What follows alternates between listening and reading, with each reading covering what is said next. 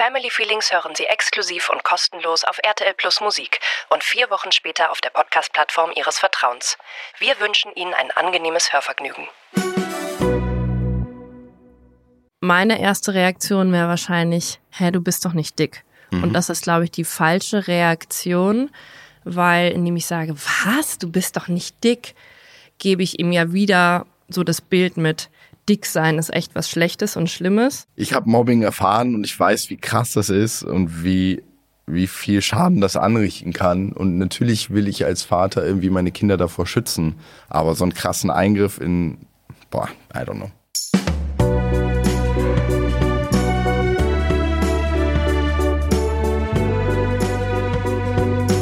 Family Feelings. Mit Marie Nasemann und Sebastian Tigges.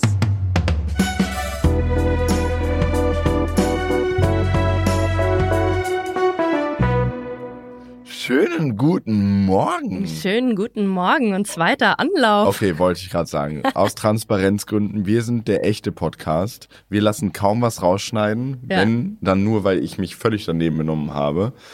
Wir nehmen jetzt zum zweiten Mal auf. Wir haben eigentlich vor 20 Minuten schon mal angefangen, haben dann so ein bisschen rumgeplätschert und gemerkt, wir schlafen beide bald ein.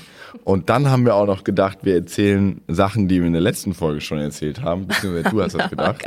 Jetzt machen wir das nochmal. Ja. Also. Fresh und mit viel Energie, trotz sehr wenig Schlaf und unruhigen Kindern, die nachts gerade immer zu einem wollen und mit einem im Arm schlafen wollen. Das hast du jetzt, du hast jetzt äh, zwei Nächte hintereinander gemacht, glaube ich. Drei. Drei. Mhm. Äh, weil ich beruflich etwas mehr gerade zu schaffen hatte die letzten Tage und ein bisschen fit sein musste. Und ich mache das ja für dich umgekehrt auch immer, wenn du eine über das übliche Maß hinaus gehende Belastung hast. Am nächsten Tag übernehme ich gerne auch mal eine Nacht über den Tonus. so bin ich. Und ähm, dann hast du irgendwie erzählt, dass unsere Kinder jetzt wieder anfangen, über die äh, ihre jeweiligen Bettkanten zu springen, mitten in der Nacht auf dich drauf. ja, so. Also bei meiner Tochter war das heute Nacht so. Echt? Bei unserer Tochter. Die, ähm, die wurbelt sich doch da in ihrem Schlafsack immer so, Salto. so drüber, so eine Rolle über dieses Bettgitter. Ja, aber jetzt hatte sie den Leichenschlafsack an, der unten offen ist, also beziehungsweise der unten so Fuß, Fußöffnungen hat. Das heißt, sie ist 100%ig mobil ah, und wow. äh, kann ihre Akrobatik nachts äh, ungehindert äh, ausführen. Und ich habe gedacht, hey, das ist doch nur bei dir so. Und ein bisschen war ich auch traurig, dass es bei mir nicht so ist. Aber dachte auch, vielleicht hast du es einfach nicht im Griff, mit den Kissen das so abzuschotten und so. Jedenfalls äh, habe ich dann letzte Nacht, nach drei Nächten, die du gemacht hast, auch mal wieder eine Nacht gemacht und siehe da, um 3.46 Uhr hat äh, unsere Tochter mit einem Salto auf mein Gesicht mich geweckt. und dann ist sie auch so auf meinem Gesicht liegen geblieben und ist dann eingeschlafen. Und ich habe, das ging sehr schnell. Und ich habe gedacht, okay, lass sie jetzt kurz einschlafen. Das ist ja irgendwie auch ganz süß. Und dann ist sie eingeschlafen, dann habe ich sie wieder hochgenommen, habe sie in ihr Bett, dann ist sie da auch gemütlich, äh, hat sie weitergeschlafen. Und dann habe ich gedacht, ah, cool. Dann habe ich die äh, Öffnung. So muss Marie das machen. Ist so ist easy. easy. Ja, naja, war nicht so. Also bis es 6 Uhr wurde, also innerhalb von zwei Stunden und 14 Minuten hat sie das dann noch zweimal gemacht. Und beim zweiten, beim dritten Mal habe ich sie dann einfach äh, neben mir liegen lassen. Aber da war ein äh, richtigen Schlaf auch nicht mehr zu denken. Also ich finde, das ist dann echt so eine Abwägung zwischen, gebe ich mir jetzt den Act und leg sie zurück mit der Gefahr, dass sie vielleicht weint oder sich beschwert und unseren Sohn wach macht? Oder lasse ich sie so lange einschlafen, lege sie dann rüber? Das heißt aber, dass ich jetzt selber richtig lange wach bin, was ja auch schlecht ist für meinen Schlaf. Oder lasse ich sie halt einfach bei mir pennen und nehme halt in Kauf, dass ich am nächsten Morgen mit Nackenverspannungen und Rückenschmerzen aufwache und irgendwie nachts irgendwie Füße und Hände aufs Gesicht kriege. Also ja. es gibt eigentlich nur schlechte Alternativen. Bei mir kommt zu der äh, Alternative auch noch hinzu, dass ich auch Angst habe, dass ich sie äh, im Schlaf drücke. Das kriege ich nicht raus. Naja. Ich hatte bei beiden meiner Kinder mal so einen Moment, wo ich mich so umgedreht habe und mein Kind unter mir begraben habe. Und ich bin beides Mal sofort wach geworden. Mhm. Aber jedes Mal habe ich danach ein paar Tage gedacht, oh Gott, wenn du nicht wach geworden wärst. Ja, das kriege ich nicht mehr ich glaub, raus. man wird immer wach. Ich ja. glaube, die Instinkte schlafen nicht. Ja, ich will es nur nicht ähm, überstrapazieren, mein Glück. Ausprobieren.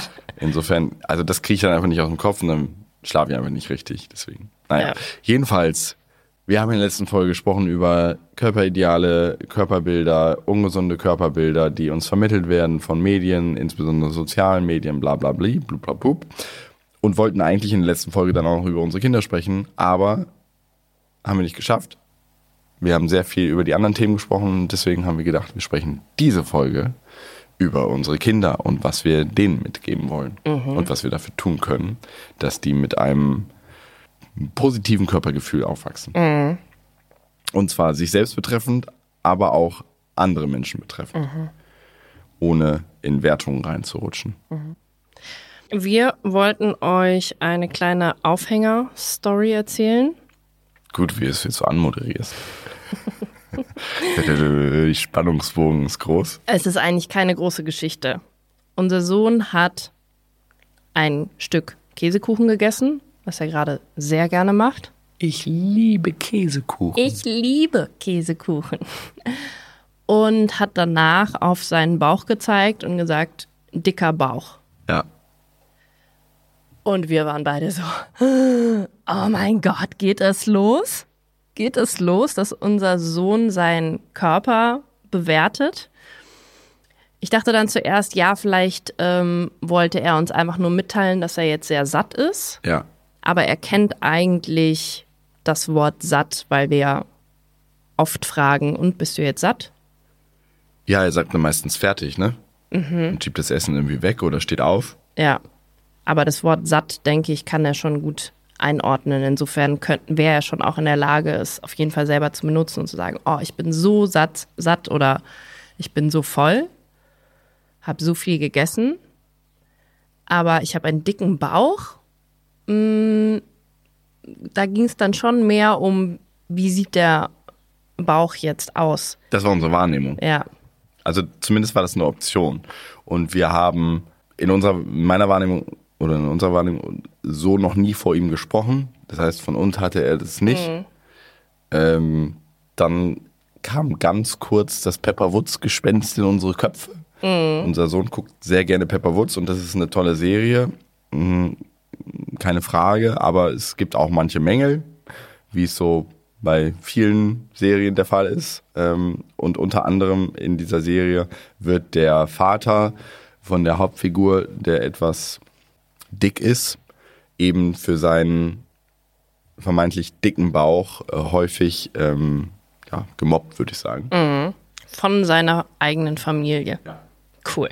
Also da wird sich dann drüber lustig gemacht und zwar über äh, mehrere Folgen hinweg, nicht nur äh, einfach, dass ja Papa auch so gerne Kuchen isst und dass der einen dicken Bauch hat und dann ist irgendwie, spielen sie in einem Baumhaus und da muss man ein Codewort sagen, um in dieses Baumhaus zu kommen. Und das Codewort ist Papas dicker Dickbauch. Und dann kommt Papa Wutz und will auch in das Baumhaus und dann wird er dazu gezwungen, gegen seinen Willen, obwohl er das nicht möchte, äh, seinen eigenen Dickbauch als Codewort zu benutzen. Also das ist so der Vibe. Genau, und dann lachen immer alle und er ist schon traurig darüber, lacht aber auch mal so ein bisschen mit. Ich wollte noch kurz sagen zu Pepper Woods, dass da ja das Problematische ist, dass äh, nicht nur Papa Woods einen großen Dickbauch hat und alle drüber lachen, sondern das Problematische ja auch irgendwie ist, dass da alle Klischees von Dicksein ja zu 100 Prozent wiedergegeben werden. Also Dicksein wird ja ähm, leider oft gleichgesetzt mit jemand ist faul, jemand ist unsportlich, jemand hat keine Disziplin und es ist wie so eine Art Charakterschwäche. Ja.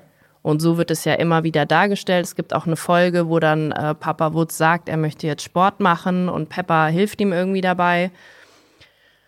Und dann schon irgendwie am, schon beim ersten Mal oder beim zweiten Mal gibt er irgendwie auf und isst dann doch wieder nur und alle lachen. Ja, das ist halt der Papa Woods. So, der, der macht keinen Sport, sondern setzt sich dann doch lieber vor den Fernseher irgendwie. Ja. Oder guckt sich Sendungen von Menschen an, die Sport machen. Ja, ja, genau. Und das finde ich schon halt super problematisch, weil nicht alle dicken Menschen ungesund sind und nicht alle dünnen Menschen gesund, sondern es ist tatsächlich ja ganz oft anders. Ähm, und hab's auch ja, oder wir haben es ja auch schon selber erlebt, dass wir dünn und ungesund waren. Und ähm, ich eben auch, ja, Menschen kenne, die dick sind, aber halt zum Beispiel super krass Yoga machen können oder mega die Ausdauer haben beim Joggen, wo ich also nach drei Minuten schon nicht mehr kann. Und das wäre natürlich schon schön, wenn das bei so einer Kindersendung bedacht wird und halt nicht nur in Klischees. Also, wenn ich jetzt mal länger drüber nachdenke, ist Pepper Woods eigentlich voll mit Klischees. Ja. Auch so, Papa geht zur Arbeit und Mama arbeitet nur zu Hause und wir haben auch so ein Pepper Woods Buch, da arbeitet Mama am Computer und ähm, Papa soll irgendwie das Essen machen und dann geht es irgendwas, genau, dann wollen die Kinder zugucken bei der Arbeit und lenken Mama Woods total von der Arbeit ab, sodass irgendwann der Computer nicht mehr funktioniert. Und Ende der Geschichte ist, Papa Woods repariert den Computer und spielt mit den Kindern Computer und Mama Woods macht das Essen. Ja, ihre Arbeit war dann nicht so wichtig. Ja. Boah, scheiße, wir dürfen diese Sendung nicht mehr unseren Kindern zeigen. Aber es gibt halt auch kaum bessere Alternativen. Also Ja. Wir haben es mit Paw Patrol versucht. Da rastet unser Sohn regelmäßig danach aus und Ja. ist völlig überdreht. Und so viel anderes habe ich, also ich finde im Prinzip, ist, wir wollen uns jetzt nicht so zu lange über Pepper Woods unterhalten, aber es ist in einem gemäßigten Tempo erzählt, es hat schöne Elemente, es werden teilweise auch gute Werte vermittelt und ab und zu wird auch so ein Witz für die Erwachsenen eingestreut, die das dann mitgucken müssen. Ja, Aber ich wollte dich gar nicht unterbrechen. Du wolltest von Mobbing erzählen. Ja, das werden ja viele kennen, so aus der Schulzeit, dass so ähm, vermeintlich dicke Menschen dann gemobbt wurden und so wie das jetzt bei Papa, Papa Wutz auch ist, dass die dann so, äh, um sich davor zu schützen, so ein bisschen da so sich eingeklingt haben in diesen Tenor und äh, teilweise prophylaktisch dann sich auch schon selbst über ihren eigenen Körper lustig gemacht haben, damit es andere nicht tun oder um denen den Wind aus den Segeln zu nehmen. Was ich mal als ähm, ja, was irgendwie auch so einen faden Beigeschmack immer hinterlassen hat. Ähm, das wird da so ein bisschen reproduziert in der äh, Serie Pepper Woods.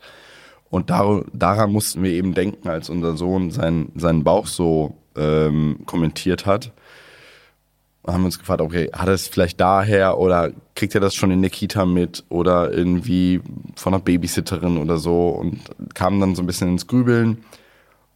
Und für uns gefühlt kam jetzt sehr früh die Frage auf, okay, was können wir tun, damit das nicht sich bei unseren Kindern genauso verhält wie bei uns. Absolut. Und da ist, wie so oft, der Blick in die Vergangenheit angeraten. Ähm, denn um zu schauen, wie man das mit den eigenen Kindern macht, ist es ja häufig ratsam, erstmal zu schauen, wie wurde es eigentlich bei uns gemacht.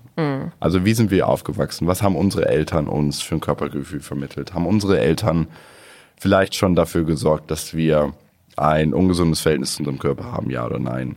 Und so weiter und so fort. Ja. Und deswegen schauen wir jetzt ganz kurz in die Vergangenheit, um dann wieder in die Gegenwart zu schauen und zu schauen, wie wollen wir es machen mit unseren Kindern. Yes. Ich bin sehr froh, wie meine Eltern mh, mit mir umgegangen sind. Also zum einen äh, wurde ich nie gezwungen, irgendwas zu essen. Ähm, ich habe ganz wenig Kommentare zu meinem Körper oder zu meinem Aussehen bekommen. Ich wusste zwar schon als Kind von irgendwelchen anderen Leuten, die mir Komplimente gemacht haben, ich muss anscheinend irgendwie ganz hübsch sein oder ganz schön. Also das war mir, glaube ich, schon relativ früh klar, aber es waren eher so Kommentare, die von außen kamen. Und ich erinnere mich noch, dass ich irgendwie mein eigenes Spiegelbild sehr interessant fand. Interessant. Ja. Ich stand, man hat sich ja auch irgendwie so als Kind so schnell verändert und so. Und ich mochte es echt ganz gerne, mich einfach lange vor einen Spiegel zu stellen und mich einfach anzugucken. Ich habe dann auch Grimassen gemacht, habe geschaut, wie sieht eigentlich mein Gesicht aus, wenn ich irgendwie so mache und so mache. Und ich weiß, dass mein Vater dann manchmal gesagt hat, wenn ich das im, im Flur oder so gemacht habe, guck nicht so lange in den Spiegel, sonst wirst du eingebildet.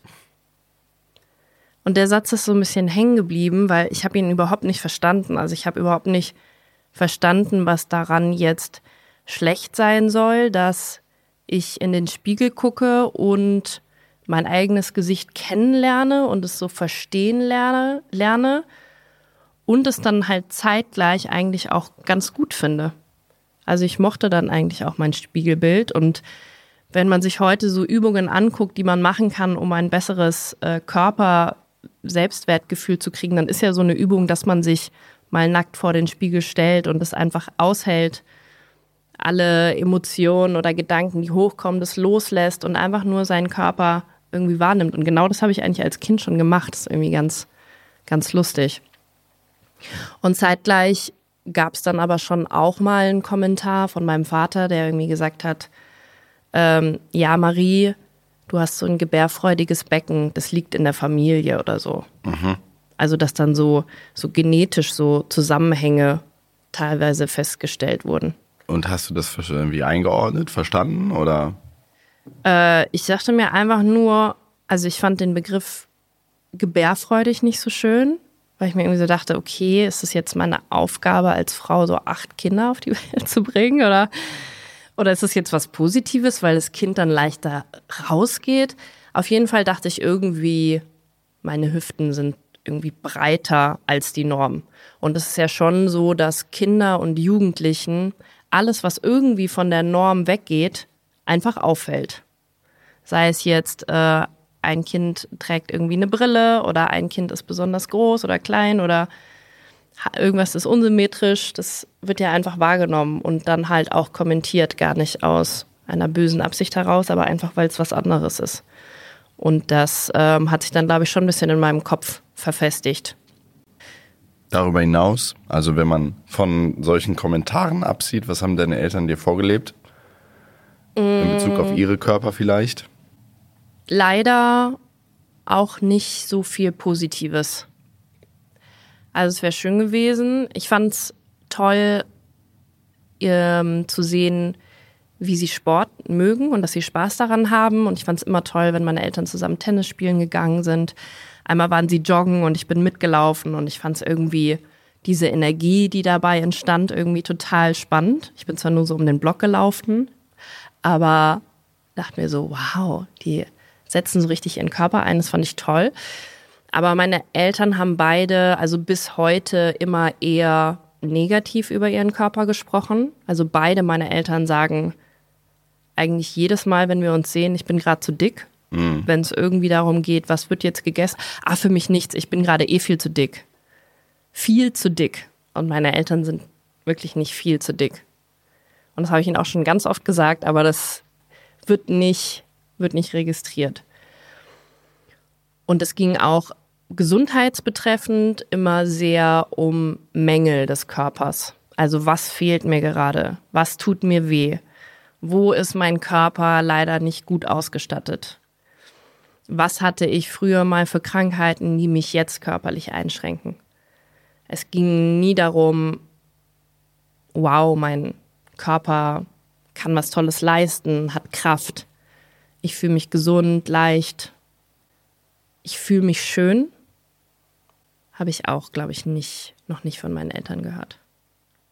Also es ging dann eher darum, dass meine Mutter irgendwie abends was angezogen hat, sich schön gemacht hat und dann mein Vater halt gefragt hat, so, wie findest du, sehe ich aus? Kann ich so rausgehen? Findest du, das passt?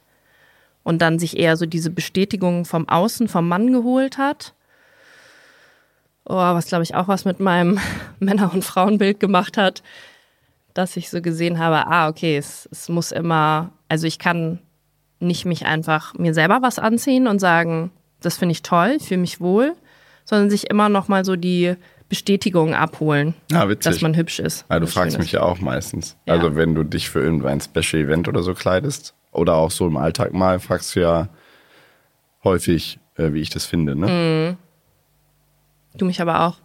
Ja. Mhm. Das stimmt. Obwohl im Alltag eher weniger, ne? Nee, nur bei Events frage ich mhm. dich. Ja. Wie war es bei deinen Eltern? Also, meinen Körper haben sie nicht großartig kommentiert. In meiner Erinnerung zumindest nicht. Nicht wie hängen geblieben. Ähm, ich glaube, da haben sie viel richtig gemacht. Ich kann mich nur an eine Situation erinnern, da war ich schon kurz vor der Pubertät oder schon mittendrin. Das ist hängen geblieben, da waren wir am Strand in Holland. Und ich war schon, ich war in der Wachstumsphase, ich war schon recht groß. Und äh, ich weiß noch, wie ich im Badehose am Strand saß und mein Vater guckte so meine Fußfesseln an, also den Teil zwischen Wade und Knöchel. Und meint, hat er so drum gepackt mit seiner Hand und hat gesagt, oh, wow, guck mal, das sind ja richtig große Fesseln. Und hat dann irgendwie gesagt, dass das ja nicht zu mir passt. Also das würde ja, der, der Rest meines Körpers würde dazu nicht passen. Also ich wäre quasi zu dünn für so große Fesseln. Und er hat es, glaube ich, gar nicht negativ gemeint, sondern hat irgendwie vielleicht sogar in Aussicht gestellt, dass ich irgendwann mal groß und kräftig werde, mhm. vielleicht aber auch nicht. Jedenfalls hat sich das bei mir so eingebrannt, dass ich dachte, okay, ich bin anscheinend zu dünn für meine Größe und bin irgendwie zu schlaksig und bin eine Bohnenstange und so. Und das hat natürlich, dadurch, dass ich das vorher schon häufiger gehört habe, dass ich ja zu dünn bin und dass an mir nichts dran ist und dass ich mal mehr essen muss und dass ich. Oh Gott, an dir ist nichts dran. Das ja, ist auch so ein schlimmer Iss mal mehr, äh, damit du was wirst, äh, groß und stark und schlachsiger Typ und Bohnenstange und nicht, also auf jeden Fall nicht dem Ideal eines Mannes entsprechend. Mhm. Groß ja. Wobei jetzt so rückblickend kamen so Kommentare auch eher von Männern, die vielleicht nicht so groß waren wie ich. Dass du zu groß bist? Nee, zu nee. schlaksig, Bodenstange. Ah. Damit wurde mhm. ja die Größe dann sofort abgewertet. Ja. Weil äh, du bist zwar groß, aber du siehst irgendwie albern aus, weil du bist groß, aber dünn. Ja. Besser wäre, wenn du nicht so groß wärst oder ein bisschen kleiner und dafür aber kräftiger. Jedenfalls, äh, dieser Kommentar meines Vaters ist natürlich deswegen so reingegangen, weil ich das, äh, jetzt hat sie geklingelt, es war der Postbote, weil ich das sowieso schon dieses Bild von mir hatte, dass mhm. es nicht genug ist. Und das ähm, ist das Einzige, was sich eingebrannt hat, was meine Eltern mal in meinem, an meinem Körper kommentiert haben. Aber da hast du jetzt heute keine Komplexe mehr, oder? Sonst würdest du nicht Ich muss halt Hosen schon immer tragen, noch an diesen Satz denken. Krass. Aber mir gefallen meine Beine eigentlich ganz gut mittlerweile. Ja, schöne Beine. Ja, also ich habe auch nicht mehr, also klar, ich habe schon noch Komplexe, was meinen Körper betrifft. Ich denke immer noch, entweder bin ich zu dick oder ich bin zu dünn. Gefallen tue ich mir nie, was meinen Körper angeht. Aber ich muss, also dieser Satz ist immer noch präsent. Mhm. Und damit will ich nur sagen, solche Sätze können sich einbrennen, auch wenn sie völlig unbedarft und gar nicht mhm. wertend gemeint äh, geäußert werden. Ja. Und sonst äh, hatten meine Eltern ein, glaube ich, ähnliches Verhältnis zu ihrem Körper immer oder haben das ein ähnliches Verhältnis zu ihrem Körper vermittelt wie deine Eltern. Mhm. Also es war immer irgendwie mh, mm, Notwendigkeit für Diät da. Es wurden auch immer mal wieder Diäten so eingeschoben oder verschiedene Ernährungskonzepte. Montignac fiel mir da ein. Das war irgendwann dann die große Bibel meiner Eltern, weil der auch gesagt hat, mh, mm, jeden Tag das Glas Rotwein und die dunkle Schokolade sind super damit kann man nur gewinnen und da äh, waren meine Eltern natürlich sehr angetan von, äh, weil es da weniger um Verbote ging als mhm. ähm, äh, das war irgendwie ein neues Konzept, dass äh, viele Dinge erlaubt sind, äh, die jetzt andere klassische Diäten eher verboten haben. Aber ich habe, und Cholesterin war immer ein Thema, das eher bei meinen Großeltern, äh, das haben aber meine Eltern auch teilweise reproduziert. Also Essen war auch immer so ein bisschen so mit Vorsicht. Mhm. Also jetzt nicht so, ja, da gibt's jetzt Kuchen und da schieben wir uns jetzt rein und es ist geil, sondern, ach ja, okay, hm, Esse ich noch Ess eins? Ich noch ach, ich eins? ja schon ah, eins ich weiß gegessen. nicht. Ah. Ich bin ja auch schon wieder, äh, habe schon wieder äh, ein bisschen zugenommen und so und zwar immer so ein Auf und Ab wahrgenommen. Also es war jetzt, glaube ich, in der Retrospektive kein besonders super gesundes Verhältnis zum eigenen Körper. Mhm.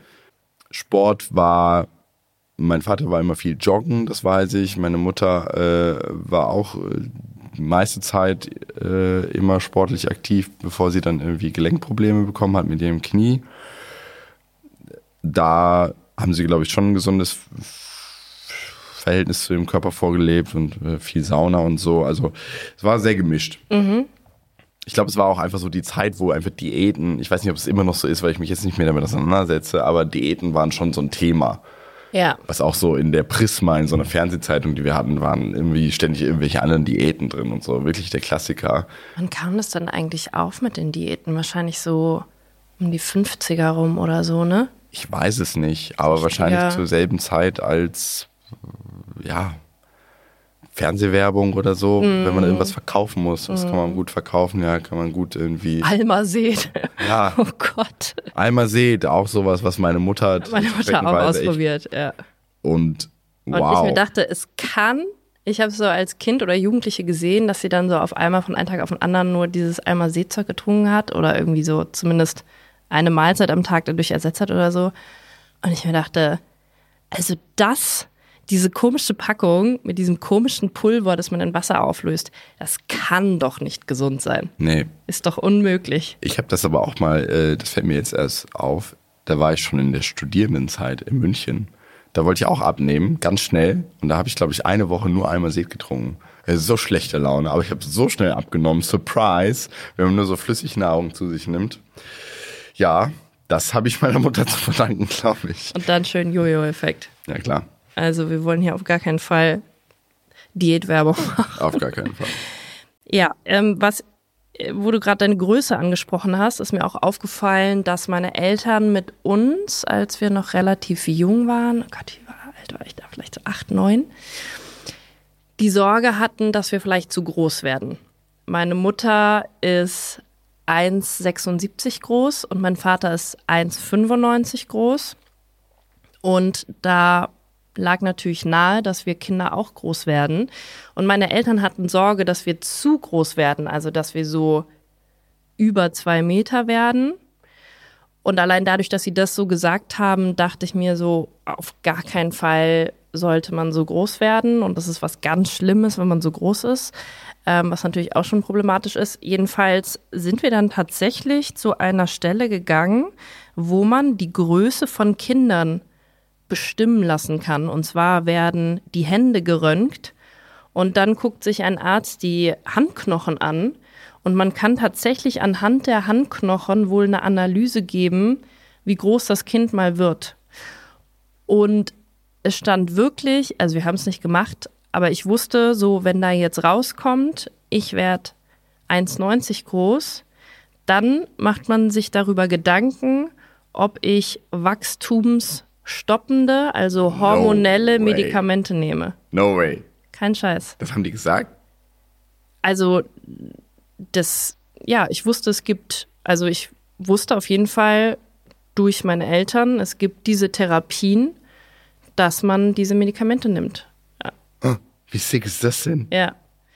Aber warum war das denn, warum kann man überhaupt zu groß sein? Zu groß? Ja. Ja, weiß ich nicht. Meine Äh, Eltern waren der Meinung, oder wenn man gesellschaftlich nicht akzeptiert. ja gesellschaftlich. Sie meinten ja, wenn man dann irgendwie so groß wäre, dann äh, ja hätte man irgendwie Schwierigkeiten im Leben. Oh, das hast du mir noch nie erzählt. Ja. Das ist schon ein bisschen. Und dann kam nämlich tatsächlich bei meiner, also was heißt tatsächlich, aber bei meiner Analyse, weiß ich noch ganz genau bis heute, kam raus, dass ich 1,83 groß werde. Hast du nicht ganz geschafft. Und das ist ja als Frau, ja, auf der anderen Seite, ich habe ja eine Skoliose, also eine sehr verkrümmte Wirbelsäule, die spart einige Zentimeter ein. Also wenn ich die nicht hätte, wäre ich tatsächlich wahrscheinlich bei über 1,80 gelandet. Ähm, würde mir jetzt aber auch denken, so what? Also keine Ahnung. Und wann war das, als ihr dann zum Arzt gegangen seid? Wie, wie alt warst du da? Also ich glaube, es muss schon vor der, ich habe jetzt gerade acht gesagt, aber ich glaube, das war zu früh. Ich glaube, das stimmt nicht. Aber ich weiß, dass so in der starken Wachstumsphase, also so im jugendlichen Alter, zwischen 12 und 18 oder so, hätte man, glaube ich, diese Medikamente genommen. Und hast du dann irgendwie ständig Angst gehabt, dass du so groß wirst? Ich hatte schon ein bisschen Angst. Ja, das. Und wer weiß, vielleicht ist das auch teilweise Grund für meine Wirbelsäulenverkrümmung. Also es ist zwar eigentlich wahrscheinlich genetisch bedingt, aber ich habe mich schon eher etwas kleiner auch gemacht. Und man muss dazu sagen, es waren natürlich auch völlig andere Zeiten und Das muss man immer dazu das muss man sagen. immer dazu sagen. Ich will auch meine Eltern in Schutz nehmen. Natürlich wollten sie nur das Allerbeste für uns. Und sie wollten, dass wir mal keine Schwierigkeiten haben bei der Jobsuche später, dass wir nicht gehänselt werden, dass wir einen Partner, eine Partnerin finden, äh, da Auswahl haben. Also natürlich wollten sie immer für uns die besten Voraussetzungen fürs Leben schaffen. Und da ist natürlich immer die Frage, wo fängt es an, dass es irgendwie noch okay und normal ist und wo hört es auf? Also ich denke jetzt auch an Kieferorthopädie. Natürlich hat man das vielleicht teilweise aus gesundheitlichen Aspekten gemacht, aber oft waren ja diese festen Zahnspangen, da ging es ja eigentlich um die Ästhetik. Und man hat ja als Kind dann schon darunter gelitten. Also zum einen war die Spange an sich scheiße, es hat wehgetan, Schmerzen und so. Es ist ja auch schon ein Eingriff in den natürlichen Körper. Das ist aber interessant, dass du das ansprichst, weil du hattest eine feste Spange. Mhm. Ich hatte keine feste Spange. Ich hatte eine lose Spange und habe die nie getragen, mhm. weil ich keinen Bock hatte. Mich hat aber offensichtlich auch keiner dazu gezwungen. Ja. Und ich habe meinen Eltern das dann nachher vorgehalten. Weil mhm. ich musste dann, ähm, da war ich schon, da war ich schon Studierender, also weit über die 20 musste ich dann nochmal zum Kieferorthopäden gehen. Ähm, der hat dann zum Glück so eine, der hatte so eine eigene Methode, das war in Heidelberg, mit so Drähten, die man aber nicht sehen konnte, äh, in Kombination mit losen Spangen, hat er mir meine Zähne gerichtet, aber äh, darunter habe ich sehr gelitten. Ich hatte ähm, in meiner Jugend und wie gesagt bis zu diesem Zeitpunkt, als ich schon äh, studiert habe, schiefe Zähne und fand das richtig, richtig scheiße. Mich hat das richtig gehemmt beim Lachen und so. Und das habe ich meinen Eltern schon vorgeworfen, dass die nicht dafür gesorgt haben, in meinem äh, ja sehr jugendlichen Alter, wo ich die Konsequenzen nicht überblickt habe, mhm. äh, mich nicht dazu gezwungen haben, tatsächlich eine feste Spange zu tragen. Ah, krass. Oder zumindest äh, nicht, oder zumindest darauf hätten wirken müssen aus meiner Sicht, dass ich die lose Spange regelmäßig trage. Ja. Also ich bin auch meinen Eltern dankbar dafür, dass sie das, dass sie mit mir diese wirklich teilweise bei mir sehr aufwendigen Kiefergeschichten und so gemacht haben. Ähm, aber da sieht man auch mal wieder, ja, wo, wo greifen da Eltern ein und wo nicht. Ne? Also auf der einen Seite, wenn sie da sagen, so, deine Zähne, die sollten wir jetzt mal richten lassen, vermitteln sie dir äh, das Körperbild, es ist total wichtig, dass du schöne, gerade Zähne hast, dein Aussehen ist wichtig. Wenn sie dann aber wiederum keinen Fokus darauf legen, kriegen sie im Nachhinein zu hören, ja, warum habt ihr es nicht gemacht? So, und jetzt sind wir ja eigentlich schon, das ist der springende Punkt, über den wir diskutieren wollen, wir beide, weil wenn wir in Teams uns aufspalten müssten, wärst du eher Team, Körper sind gar nicht zu bewerten. Mhm. Körper, Körper, sind gar nicht zu kommentieren, meine ich. Mhm. Schönheitsideale können, da greife ich dir jetzt vorweg, oder das, glaube ich, ist deine Meinung, können abgeschafft werden, wenn Körper einfach gar nicht mehr kommentiert werden. Also wir können quasi durch gesellschaftlichen Konsens und individuelles Bemühen dafür sorgen, dass Körperideale nicht mehr oder dass sie ausgefadet werden. Ich bin eher der Ansicht, dass Körperideale nicht ausgefadet werden können. Die werden immer existieren und finde es schon hinnehmbar, wenn Eltern in Kindesalter dafür sorgen, jetzt als Beispiel diese Zahnspangenbehandlung, dass Kinder nicht ah, schon schwierig, ne? Weil wo ziehst du da die Grenze? Eben. Ich möchte noch ein anderes Beispiel äh, hier gerade mit einfließen lassen. Und zwar habe ich was gelesen über Ohrkorrekturen. Segelohrkorrekturen. Fürs Lachen, aber darüber habe ich auch mal nachgedacht. Weil irgendjemand, Komplex hattest du eigentlich? Irgendjemand hat mal zu mir gesagt, da war ich, glaube ich, noch Kind, äh, ich hätte Segelohren. Also du hast wirklich alles, aber keine Segel. Und einen, einen, einen komisch geformten Kopf habe ich auch. Das ah, haben dir deine Eltern das aber haben mir meine Eltern eingeredet. Ja. Aber auch über so eine vermeintlich lustige Story, die sie immer wieder erzählen, dass meine Eltern, als meine Mutter mit mir schwanger war, zur äh, Vorsorgeuntersuchung gegangen sind, also Ultraschall. Und da war irgendwie ihr Arzt, der sie immer behandelt hat, war nicht da. Und dann war irgendwie ein, ein, ein, ein ähm, wie sagt man? Kollege, Kollege. Kollege, der, ähm, egal. Vertretung. Das Wort war nicht gesucht. Wow, kompliziertes Wort. Vertretung war da und dann hat er Ultraschall gemacht. Und dann hat er so auf den Bildschirm geguckt und hat so, hast du nichts gesagt? Und dann hat er nochmal so, und dann, nee, das kann nicht sein. Oh, scheiße.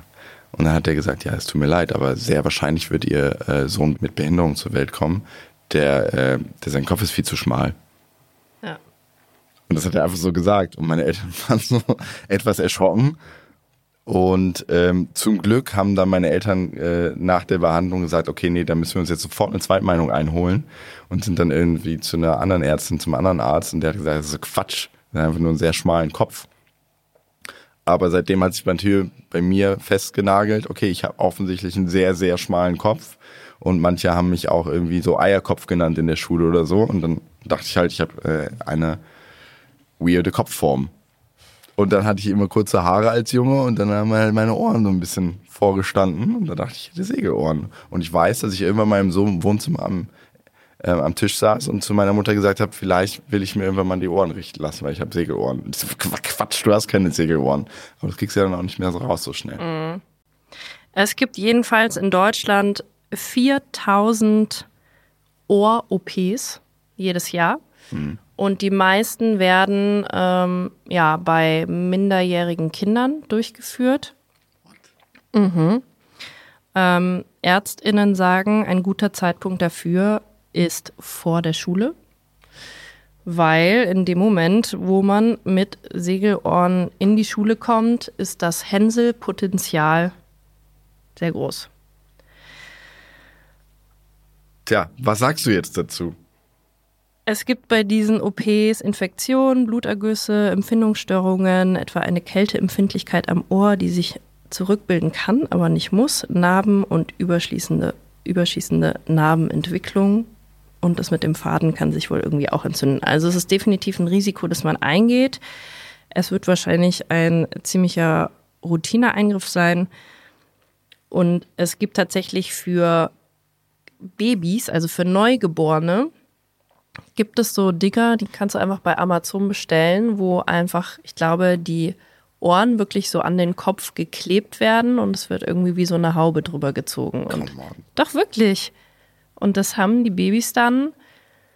Und dann kann sich das wohl in ein paar Wochen so anpassen. Und wenn du das halt nicht gemacht hast, dann musst du halt später die OP machen. Und im Erwachsenenalter ist es dann wohl auch noch mal ein bisschen komplizierter als im Kindalter.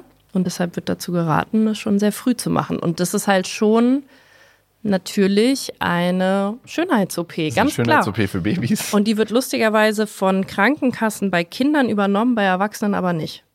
Also da äh, heißt es dann so ein bisschen, ja, also wenn diese erwachsene Person bis jetzt mit den Segelohren klarkam, dann soll sie jetzt auch weiterhin damit klarkommen. Und ich frage mich aber halt ganz ehrlich, ich muss mich ja jetzt hier nicht moralisch überheben, so wenn wir jetzt ein Baby oder Kind gehabt hätten mit richtig krassen Segelohren. süß. Super süß, ja. Aber wäre bei uns vielleicht auch irgendwann der Moment gekommen, wo wir gesagt hätten, ja, wir wollen das Mobbing-Risiko so gering wie möglich halten. Wir machen das jetzt, bevor, so wie du jetzt deinen Eltern später mal sagst, ja, warum habt ihr das denn nicht gleich gemacht, als ich so klein war? Jetzt habe ich hier voll, voll den Stress am Start und muss das auch noch selber bezahlen. Also finde ich super schwer zu entscheiden. Und natürlich würde ich im Idealfall sagen, hä, nee, man bestärkt das Kind und sagt ihm immer wieder, dass es voll in Ordnung ist, so wie es aussieht und dass es nicht ums Aussehen geht und so. Aber kann man sich wirklich von den Schönheitsidealen, kann man sich denen entziehen?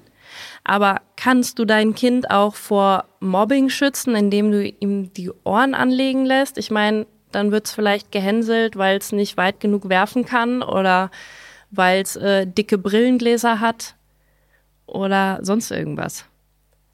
Also es ist ja auch irgendwie so ein, so ein kläglicher Versuch, oder? Aber jetzt lassen wir mal die Ohren anlegen und dann, äh, dann wird unser Kind bestimmt nicht gemobbt, sondern wird zu den coolen Kindern gehören. Ohren anlegen, äh, straffe Diät, Zahnspange, immer pumpen mit Papa, damit es schön stark ist und ähm, frühestmöglich die Augen lasern. Ja, ja, du hast recht, das kann was, man unendlich was? weiterspinnen, keine Ahnung. Sag mal ganz ehrlich, hätten wir es gemacht oder nicht? Ohren anlegen? Ja. Boah, weiß ich nicht, kann ich, kann ich nicht. Also, puh, da überrumpelst du mich jetzt mit der Frage. Hm. Müssen wir auch nicht beantworten. Ist kann ich nicht beantworten. Ich kann es auch nicht ausschließen. Ich wünschte mir natürlich, ich könnte es ausschließen, aber ich habe Mobbing erfahren und ich weiß, wie krass das ist und wie wie viel Schaden das anrichten kann. Und natürlich will ich als Vater irgendwie meine Kinder davor schützen. Aber so einen krassen Eingriff in, boah, I don't know. Aber du kannst ja eigentlich deine Kinder nicht davor schützen, Ja, aber ich will es natürlich Ja. bestmöglich tun. Ja. Also zum Beispiel jetzt, äh, wenn man aus meiner eigenen Erfahrung, was meine Zähne betrifft, würde ich jetzt schon dafür sorgen, auch vielleicht über den Willen meiner Kinder hinweg, dass Mhm. die eine Zahnspange kriegen. Ja.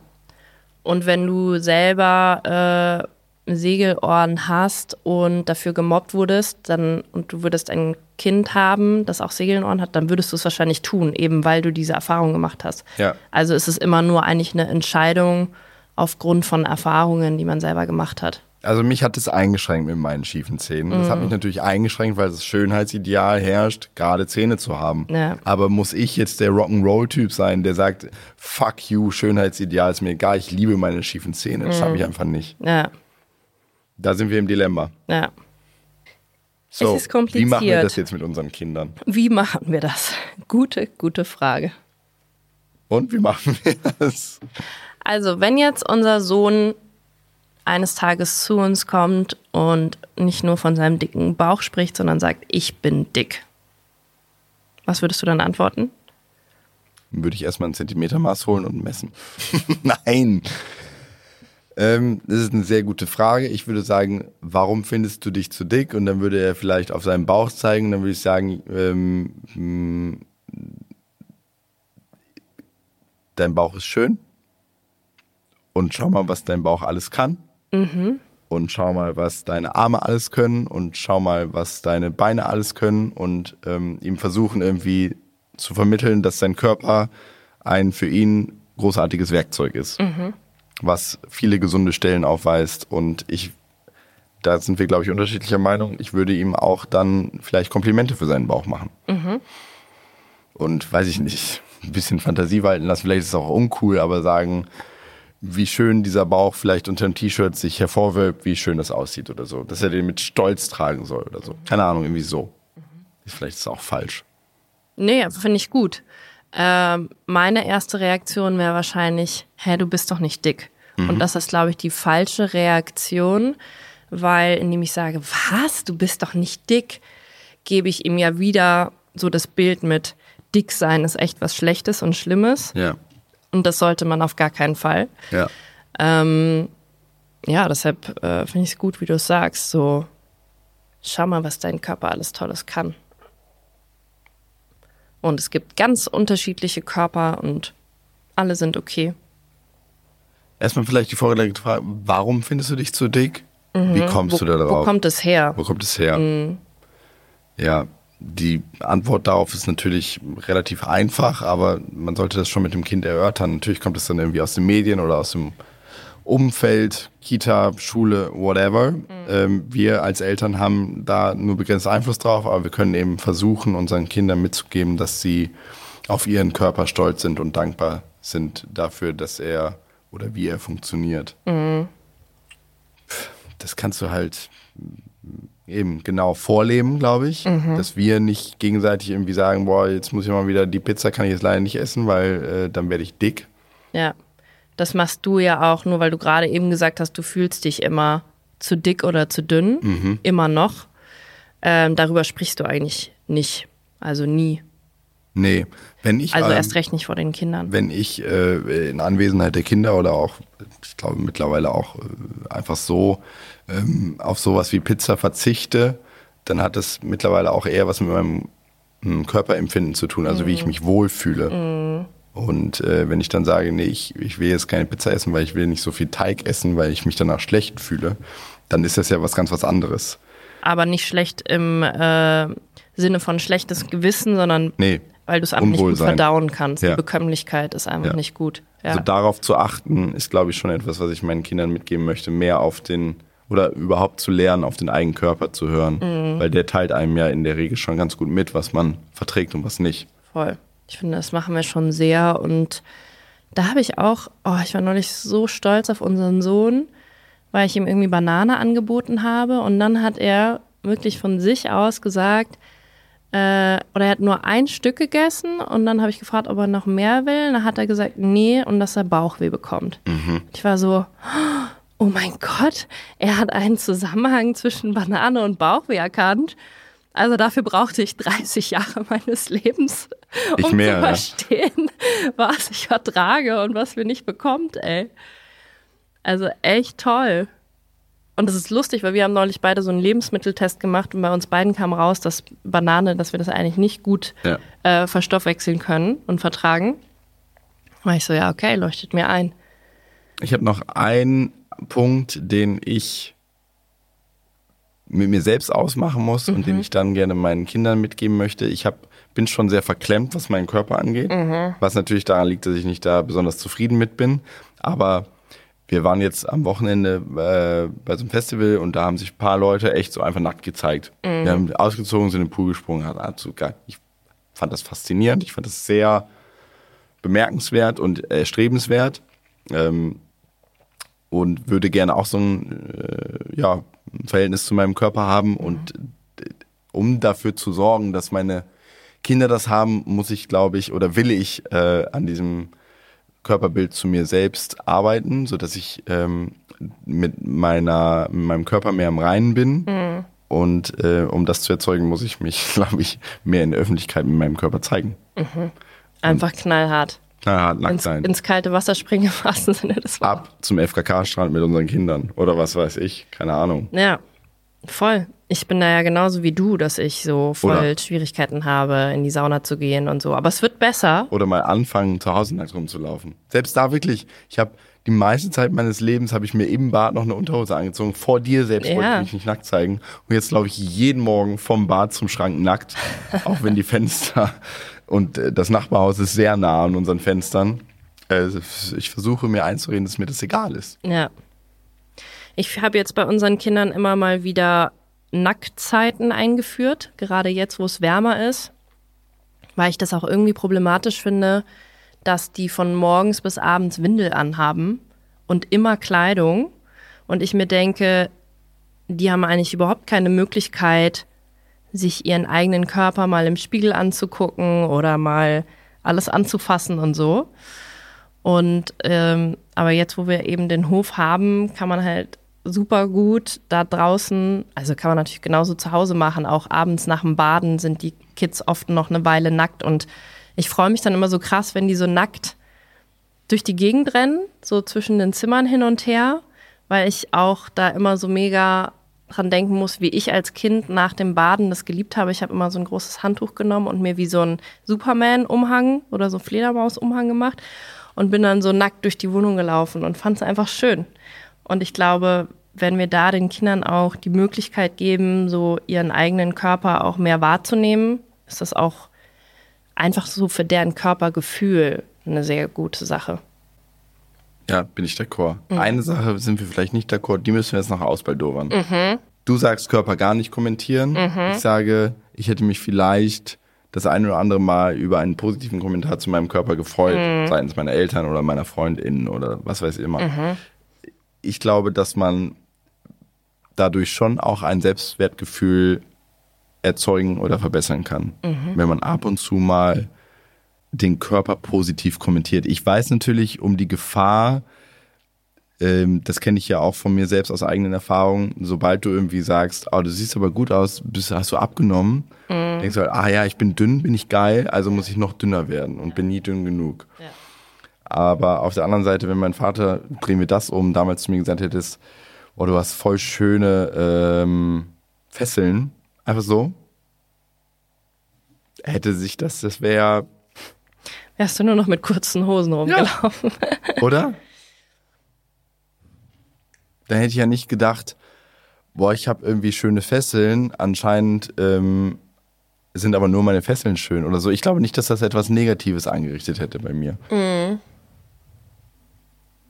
Und du sagst aber, m, Körper gar nicht kommentieren, was ich auch gut verstehen kann. Wie willst du es bei deinen Kindern machen? Also wenn, dann will ich es bei beiden Kindern gleich machen. Ja.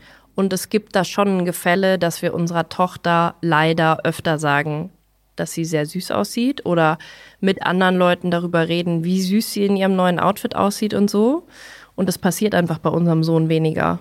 Und das, äh, ich glaube, da muss man auch Eltern, Schwiegereltern äh, BabysitterInnen alle mit einbinden in so einen Prozess, zu sagen, uns ist es wichtig, dass da die Kinder gleich behandelt werden. Also entweder man kommentiert das Aussehen von beiden positiv oder man lässt es, weil ich möchte nicht, dass meine Tochter aufwächst mit dem Gedanken, alles ist irgendwie positiver, schöner und leichter, wenn ich süß bin mhm. und hübsch aussehe. Ja, okay.